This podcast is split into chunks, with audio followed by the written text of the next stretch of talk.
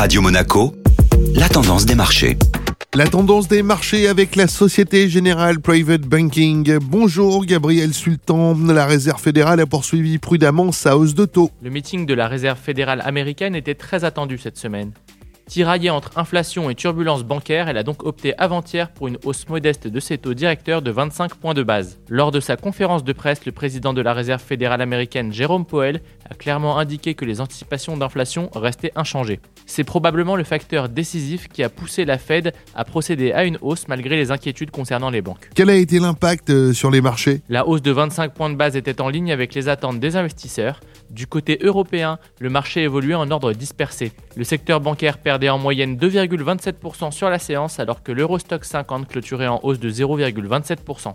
L'indice européen a été porté par Sanofi qui grimpait de 5,48% après des résultats positifs sur de nouveaux essais pharmaceutiques. Bonne journée à tous. Société Générale Private Banking Monaco vous a présenté la tendance des marchés.